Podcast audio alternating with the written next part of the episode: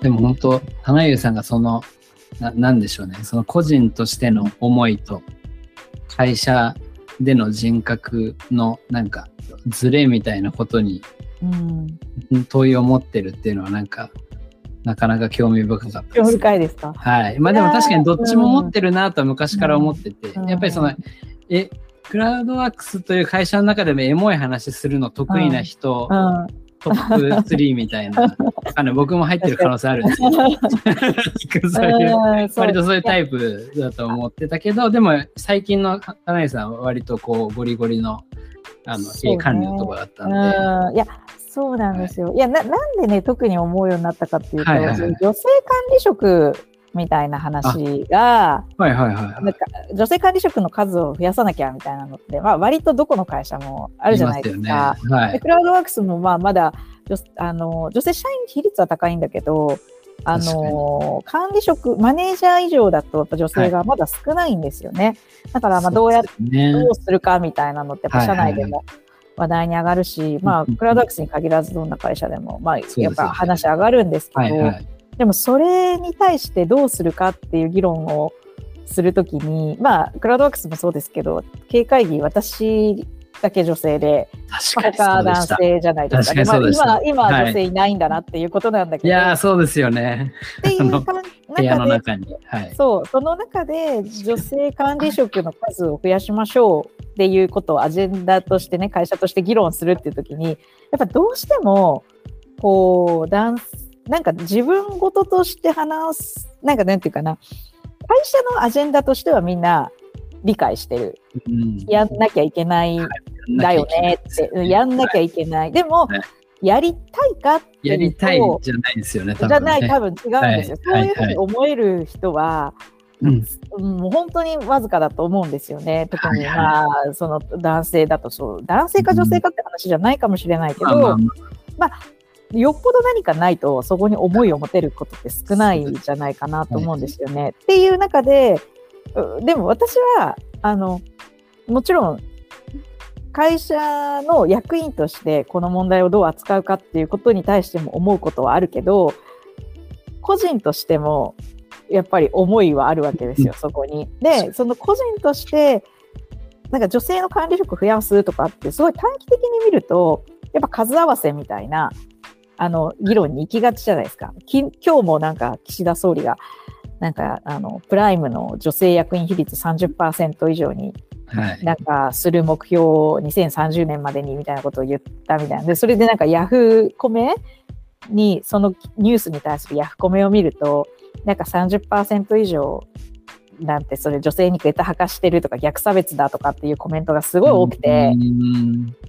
まあそういうその、まあ、いろんな捉え方があるけど、まあ、ある側面を見たらねなんかその下駄履かしてるっていうふうに見えたりあのうーんなんていうかなまあ別に差別してるつもりはないんだってみんな言うんだと思うんですよね。だから自然にやってたら男性が増えちゃったとか、うんまあ、あるいは女性はあまり管理職になりたがらないとかそうですね。いろんなそう構造構造的なとそうそうそうそう。そうなんですよ。だから別にそんな、じゃあそもそもなんで女性は管理職になりたがらないのかとかっていうところから、まあいいろいろ思うことはあるわけじゃないですか。でそこにまで、はい。そこをこう問い問いたい気持ちっていうのは、はい。は私の中にはすごいあるんだけど、でもなんかその会社として議論している中で、しかもそれ私一人だわけじゃないですか。その田中さんが。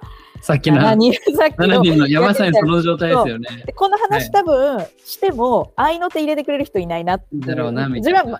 別に私が言うことを否定はしないだろうけど否定はうん。しないだろうけどこう共,、共感してくれる人はいないだろうなって思う中で、なんかどこまでこの話をこれこれ私が話すとなんかすごい個人的な思いを話してるだけじゃんこの人っていう風に見えるんじゃないかっていう。たただ会社の合理的な判断からしたらなんかそんな個人の感情ってあのいらないんじゃないっていうふうに多分個人の感情とは別の形で多分もしもしも本当に個人の感情を出していいっていうふうになったら逆にえ女性がの管理職なんてなんかいても売り上げ上がんないから、あの今やってるのはなんかベストで差別してるつもりないから、こんなのやんなくていいじゃんって、もしかしたら個人の感情ではそう思ってる人もいるかもしれなくて、でも、はい。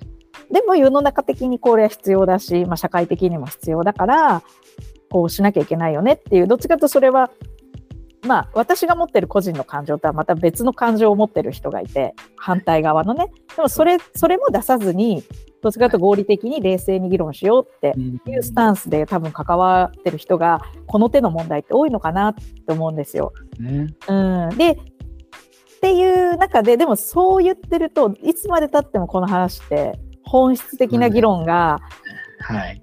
本音で話せないし、その本質的な議論はできなくてどうやって数合わせするかっていうなんか私は共感しないけど 私はそうは思わないけど仕方がないんでやりますか？みたいな。そうですね。うん、でなんかそういう逆に私はこれやった方がいいと思うけど会社のことを思ったらうんなんか無理は言えないかなみたいななどどっちもだと思うんですよね。でこれってなんかやっぱり個人の人格とビジネスパーソンとしての部分を一緒にしていかないと分けてたらずっと進まないだろうなっていう。だからなんかもっと。ビジネスの場にエモさがあってもいいんじゃないかっていう、いやもちろん会社のカルチャーにもいると思うんだけどなんかでもさっきのねアジェンダを立てるとか人と人とつながりとか人とミッションのつながりってまあまあエモいものにみんな動かされるわけじゃないですか。はい。でなんでひとたび組織ミュージシャンとかね、結構そうですもんね。はい。なのにひとたび組織の中に入ったら合理性っていうエモさを排除することが良いことだみたいになっていくことって、なんか、うーん、みたいな。いや、本当そうだ。うん、めっちゃわかる。だからその。エモエモさを解放した方が、はいもし。かしたら今の時代、めっちゃ推進力になる可能性があるっていうか、そのエモさのためなら、はい。そのパフォーマンス出せるっていうかうんね、うんうん。なんかそういう、そういう形だからこそ成立するビジネスってあるんじゃないかなっていう。今のジェンダーの話も、その、私はそこに共感しないとか、むしろそれにあんまりいい気持ちがないとかっていうのも含めて、もしかしたら出しちゃって、そう。で、まず、こう、自分の気持ちとかを、なんか、ちゃんとエモーショナルな部分ですよね。そのポジティブもネガティブも含めて。出して、みんなで、まあ、あそうリボーンだとそれ、ガチ対話ってよく言ってるんですけど、どガチ、本音で、本音で対話して、なんか、あのー答えをみんなで考えていくっていうことの先になんか、難しいけど、ちゃんと前に進める感じが、ありますかなって、あの思うんですよね。あのあくまで仕事に関してどうかっていうことはまあ本音で話しましょうみたいな機会を作ろうっていうのはある気もするんですよ。でもなんかあ例えば。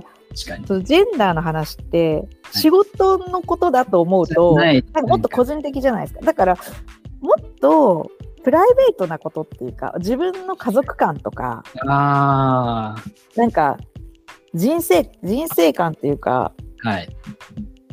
なんかそういうことが、まあ、わざわざビジネス場って話さないことじゃないですか。話す必要もないっていうか、一般的には。そうねいうふうに言われと言われますよね。うん、でなんかかなんかそういうそういうのがもしかして必要なのかもと思ったりなんかそういうのをことをめっちゃ考えてることがん実は大事なんじゃないかみ大たいな。事。そうですね。確かに。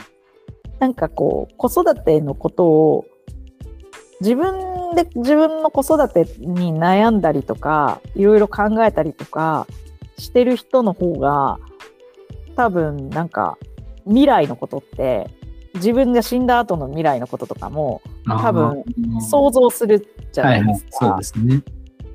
なんか結構そういうことがなんかビジネスばっかりやっててもそういうの鍛えられないんじゃないっていうなるほど。あの一親としてとか一社会人としてとかね。確かに。一夫として妻としてとかなんかなんかそういうなんか個人としてなんかいろいろ考えたり悩んだりすることがそこの考え方に多様性とかがあることが結構その組織のなんか議論の場だとそれこそこうビジネス人格としての自分ってなんかはいある,、あるべきビジネスパーソン像に合わせにいっちゃうから、ああの個人としては全然違う考え方持っててもあ、はい。なんか結局多様性が生まれないっていうかそうですよ期待ね。される答えをみんな出そうとするんじゃないかなっていう。なるほど、そういうことか。っていうふうにななんか自分もそういうふうにそういうさいなんか感覚でやっぱりやっちゃってる部分があったんじゃないかなって、うんっていうようなことを最近すごい思うんです。よ。へえじゃあそれをどうそのそれでなんかビジネスになるのかって言われたらまあわかんないんだけど そうですね、そこのなんかブレレイクスルーが何なんだろうみたいなのがすごい僕もうん。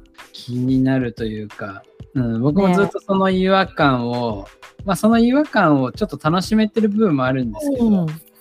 なんか、うん、やっぱり会社の中でも、なんですかね、クラウドワークスとかでも、こう、一部の人は、花健さんのなんか働き方の考え方いいよねとか言ってくれるんですけど、なんか、そんなにこう、マジョリティな感じとか、日本全体の中では多分クラウドワークスでかなり寛容度が高いというか、うんむしろそういうこととを、あの理解してくれるからこそ僕もそういうの言えるっていうのはまああると思うんですけど、でもやっぱりその程度の問題でどこまで言っていいんだろうかみたいのは、そうですね、割と。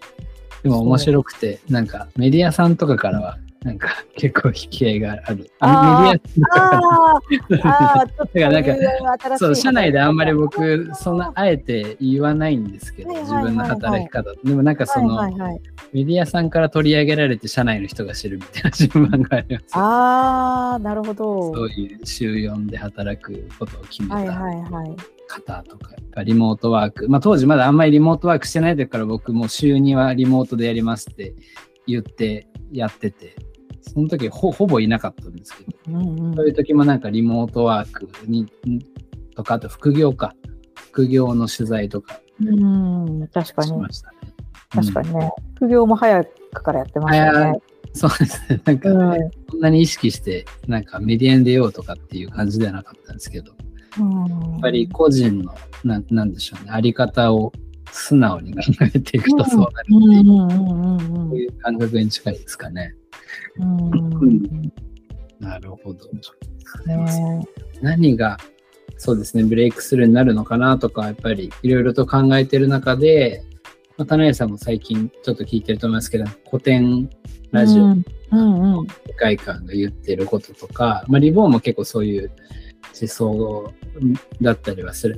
人間の、まあ、あり方みたいなところに割と興味を持ってるメンバーが集まってたりとか、その辺は気になってそういうところに僕もこう吸い寄せられていな、いここが臨界点になるんだろうなみたいな。なんかすごい考えてます。うんね、でもなんかいろんな人と全然別々のところで話しても、はいちょっと近い価値観の、考え方の話ってまあちょっと表現は違うかもしれないけど考え同じようなことを考えてるんだなっていう人って時々出会うから、はいなんかそういう人が増えていってるんだろうなって感じもするし。はいはいはいってことは世の中もちょっとずつなんか変わっていくのかなっていうはい。気もしますね。そう、そんな感じですよね。うんそんな中で、棚優さんがこう、うんうんそうですね。あの、今後、まあ、一つはそういうちょっとフリーランス的に、あの、いろんな会社のに関わってっていうのはあると思うんですけど、なんかこれやっていきたいとか、今あるアジェンダというか。あ、ポッドキャストは一つですよね。そうなんですよ。ポッドキャストで、まあだから、ポッドキャストは一つですね。はいはいなんかそれ、そこからなんか、それこそポッドキャストでいろいろこう、多分自分の中のアジェンダを掘っていく場になると思うんでうん、なんかそういうのが溜まってきたら本書こうかなとか、ああ、本、本いいですね。そ。こ、そこで、なんか自分が得たインプットはい。をな何らかの形ででまとめる。で、多分なんか今こう話してることとかも自分自身の働き方とかそういう話もあるんだけどでもやっぱなんでそうこういうことをよく考えるかっていうことの一つはやっぱ子供の将来みたいなことを考えると、なんかはいはいはい。そういうとこから来てる気がするんですよ。確かに。うん、なんか子供がね小学生になるとであのどういう教育教育始まりますもんね。与えるべきなのかとか、うんどういう環境を用意すべきなのかみたいなのがすごいいろいろまあそんなにこうだっていう決まった答えがあるわけじゃないんだけどなんかずっとそれに今日関心があってずっと考えてるんですよね。でいろんな人に、あのいろんな選択肢の話もあの人に聞いたり、はいまあいろいろ調べたりなんかいいろんな人の意見を聞いたりとかするんだけどなるほど。あー確かに教育っていうのは、そうですね。まあ、このラジオでもずっとテーマな、まあ、誰もが情熱を持って働くっていう、まあ、そそこまあ内発的動機づけみたいなのでこうややらなきゃいけないとかやるべきとかっていうところからもうやりたいとかありたいとかそういうのがベースで、まあ、働く人を増やしたいっていうのが結構ずっと共通のテーマとしてはあって。で多分なんか子供たちが大きくなる頃はもうそそれそれしかななくなるというかなんかもうやるべきとかでやってても、もう AI にやらせればいいじゃないみたいな 感じにうんそうかもしれないんじゃないかなとかうんわかんないですけどね。うんそうなんですよ。なんかね、あのーやりたいことがない人はめっちゃ不幸だろうなっていう感じはしまそうですすよね。ね。そう、だからやりたいことを見つける力みたいなものが、教育で大事なのかなっていう、本当ですね。しますね。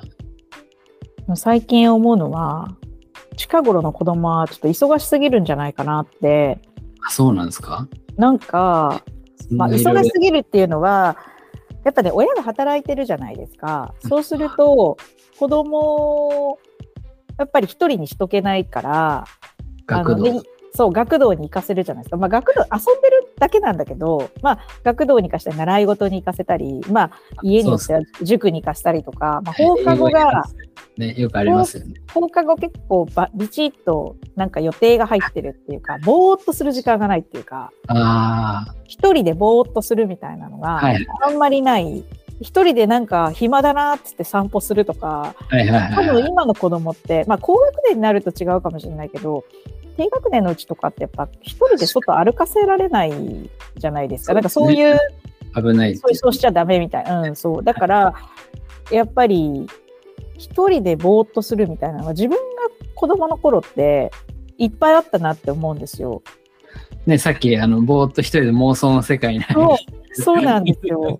そういうことをめっちゃして、で、突然思いついてラジオ番組作ってみようとか、はいなんか漫画描いてみようとか、なんかそういうことを子供の頃、めっちゃなんか自分の暇さを自分で楽しませるっていうか、いやな何が面白いかなっていうのを、そうね。いうことやってたけど、今そのなんかそういうふうに思う余地があんまりもしかしたら子供にはないにのではないかっていう気が。まあなんならね、まあ別に、でもほっといたら YouTube とか見ちゃうから。そう、なんですよ。あの、みみはい。ね？それ僕もとそれで、気になり、気になりつつ、でもなんかもう、それしかないから、そうそうどうしても、僕もね、そんそんなになんか、すごい教育、もう厳しくっていうわけではなく、自分も働きたいんで、やっぱ時々こう、見せとくんですけど、確かにふと考えるとなんか、まあ大人がまずそうですよね。もうちょっとでも暇あったらスマホ見て、そうそうそうなんですよ。うん、なんかそういうそのでもそのねなんかぼーっとする時間妄想する時間がやっぱりクリエイティビティを生むというかこの自分自分を楽しませるためにいろんなこと考えるじゃないですか。だからなんかそういうのをやっぱ子供に本当与えなきゃいけないんだろうなと思いながらできてないなっていうのがなんかちょっと最近のえーどうしたらいいのかなと思って。ああ。でもそういう意味だと、田之さんがこう、まあ、会社辞めて、うんちょっとこう、じ時間的な余裕ができてきたみたいなところはあるんですか？なんか。そうですね。だからまあなんかね、でも習い事に連れてったりとか、そういうのは、でも逆に、でもね、なんかじゃあ親が相手してくれなきゃダメなのかっていうのも。ね、うん自分が子供の頃親なんて全然遊んでくれなかったし、一人で遊んでって、一人で遊んでこれまた一人っ子だからかな。なんか、た。一人っ子ですね。確かに。うんなんかこう、うんその、ぼーっと、ぼーっとさせたいんだけど、ぼーっとししてることがもう耐えられないのか、なんか、はい。あ、そう見えます。遊んでとか、遊んでとか、あの、なんか見たいとか。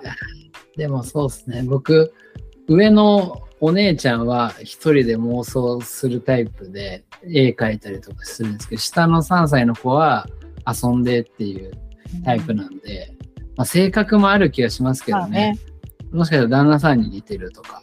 ああねはでもそんな妄想、割と人と喋るタイプだったんで、なんか人と喋ることで、まあなんかこうクリエイティビティをやっていく子なのかもしれないし、まあちょっとわかんないですけどね。い。ねえ。ねえ。確かに。まあでもなんか、そう、うん、まあ、そういう意味で広い意味のね、教育っていうか子育てというか、つながっていくな何、うん、っていうのが、まさにその好きなものを見つける力とか、うんうんうんいうことって私も本当大事だと思うんだけど、じゃあどういう環境があるとそこに促せるのかなとか、まあそんな促そうと思うこと自体、自体がななんんかかもう間違ってんのかなとか、間違ってんのかなとか、わからんなって思いながら、まあ、そうですね。まあしね、よく自然の中でとかっていうのもね、言いますもんね。はまあ、まあ、そういうのもきっと大事な気はしますけどね。でもなんか、そうやって、なんか自然教室とか、なんとかとか、そういうのもあるじゃないですか、サマーキャンプとか。でもそれも結局親がなんか提供してるよなと思って。もうサービスですしね、そもそも。それで利収益を出してるわけですからね。はい。お客さんじゃん、それで。はい、はい。でカリキュラムが決まってて、で、ある程度カリキュラムのがなんかないと、やっぱり親御さんも心配になるから、そう。なんか結局は学童みたいにこう、そう、結局そうなんですよ。だからなんかどうしたら、もうなんか実家、うちの実家とかにも夏休みね、置いときゃいいのかな。そういう、うん、とかね、そういう、こう、でも結結局なんか教育に対してとにかく自分がどっか関心があるから何を見てもやっぱそこと結びつけてるなって自分が、うー、うん。んそう、それが背景にうん、ああったんですね、ると思う。だから。結局アジェンなんかアジェンダを持ってると何を見てもそこにつながっていく。だからそれはそのアジェンダは人によって違うから同じものを見ても違う捉え方があるんだと思うんですけど、いやうん、でも多分私はその子どもの教育っていうのが多分一番ベースにはあるんだろうなっていうふうには思ってます。ですね。なるほど。まあでもあれですね。なんか、棚優さんのことを見て育ったら大丈夫な気もします。そうかな。はい。やっぱねその自分の妄想で好きなことに妄想してやるっていう、なんかその親が見せる姿がまあね。大事かもしれないですね。あのポッドキャストやってる目的のあの何何十パーセントかは、はいはい、あの将来子供が聞くためのアーカイブを作ってああ、いいですね。確かに。親が何を考えてたのかっていう。ああ、僕もそれやろう。100回以上アーカイブありますね。ね、聞いてくれるかな？めんどくせえよって。多分聞かない気がするけど、なんか20、ちょっと迷った時に聞くかもしれないですね。でも全然ね20代とかでもいいと思いますけどね、30代で。うん自分、そうですね。もしかしたら自分が子育てするぐらいの時になってやっと聞くのかもしれない。かもしれないですね。でも自分の親がもしもそういうの残してたら、まあ、今だったら聞いてみたいなって思いますよね。うん、すごいですよね。うんですね。だからすごい時代だなと思いますよね。そのいろんな普通の一般人のなんか考えてたこととかがこうやって残、リアルタイムに残していって、しかも肉声でそれを。後の世代の人が聞くって、もうなんか歴史の捉え方とかが、もうなんか変わる感じがしません？確かに。そうですね。昔はやっぱりさ、ファクトが何なのかっていうのを見つけること自体が多分難しかったと思うんだけど、今はなんか、ファクトだらけだからね。もそううライライフドライフログが世界中の人が日々、まあそれと本当に事実事実なのかみたいなあの、うん。あるけど AI がやってんじゃないかとかあるけど、うん。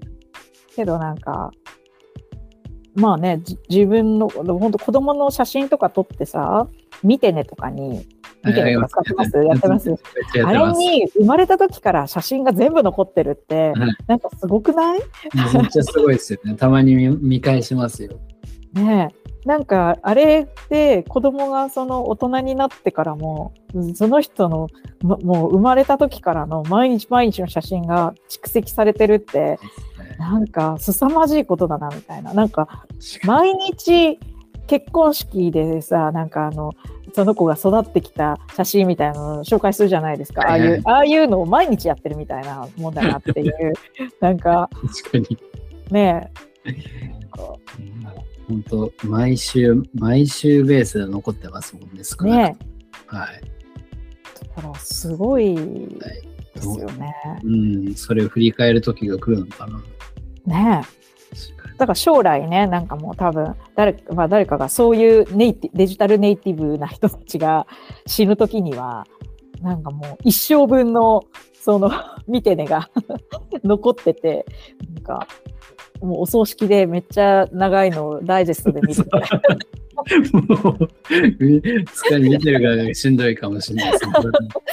ぐらい、あの、確かにね。でもそれだけ残ってりゃ、本当そのなんか AI とかで、その、うんそのまま残せそうですよね。ああ、そうですね。あの、ポッド人キャストね。ね、もう何年もずっとやってたら人格作れそうですね。それをデータ入れ込んで、そうそうそう。タナケンさん、バーチャル AI タナケンを作ったら、死そうそうんだ後も生き続けそうですしそうそうそうそう。た多分ほぼ思想入るんじゃないか。これ、まあ、あと何年過ぎかわかんないですけど、もう3年やってるんで、そこそこもう人格ができて、できそうなそうですよね。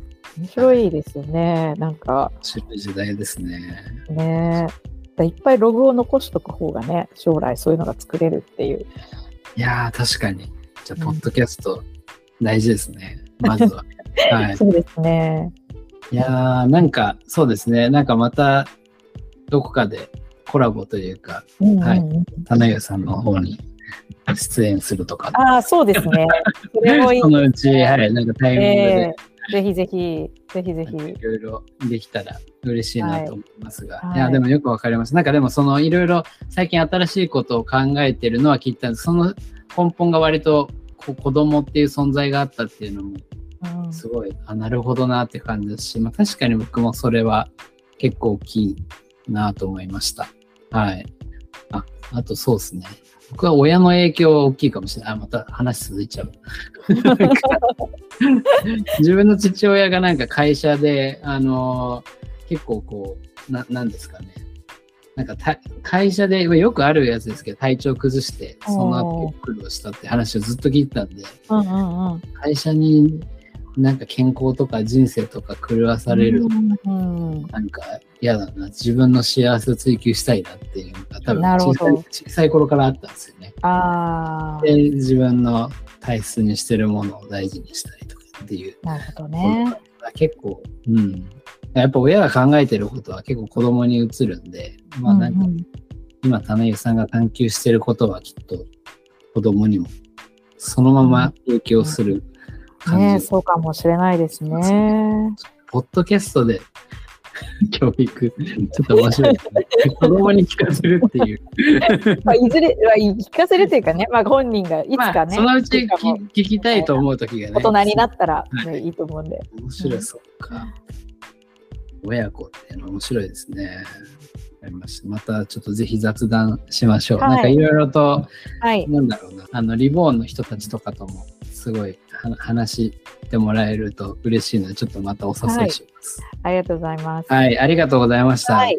はい。ということで今日は元クラウドワークス取締役の棚優さんにお越しいただきました。ありがとうございました。ありがとうございました。はい。ではまた来週お会いしましょう。おやすみなさい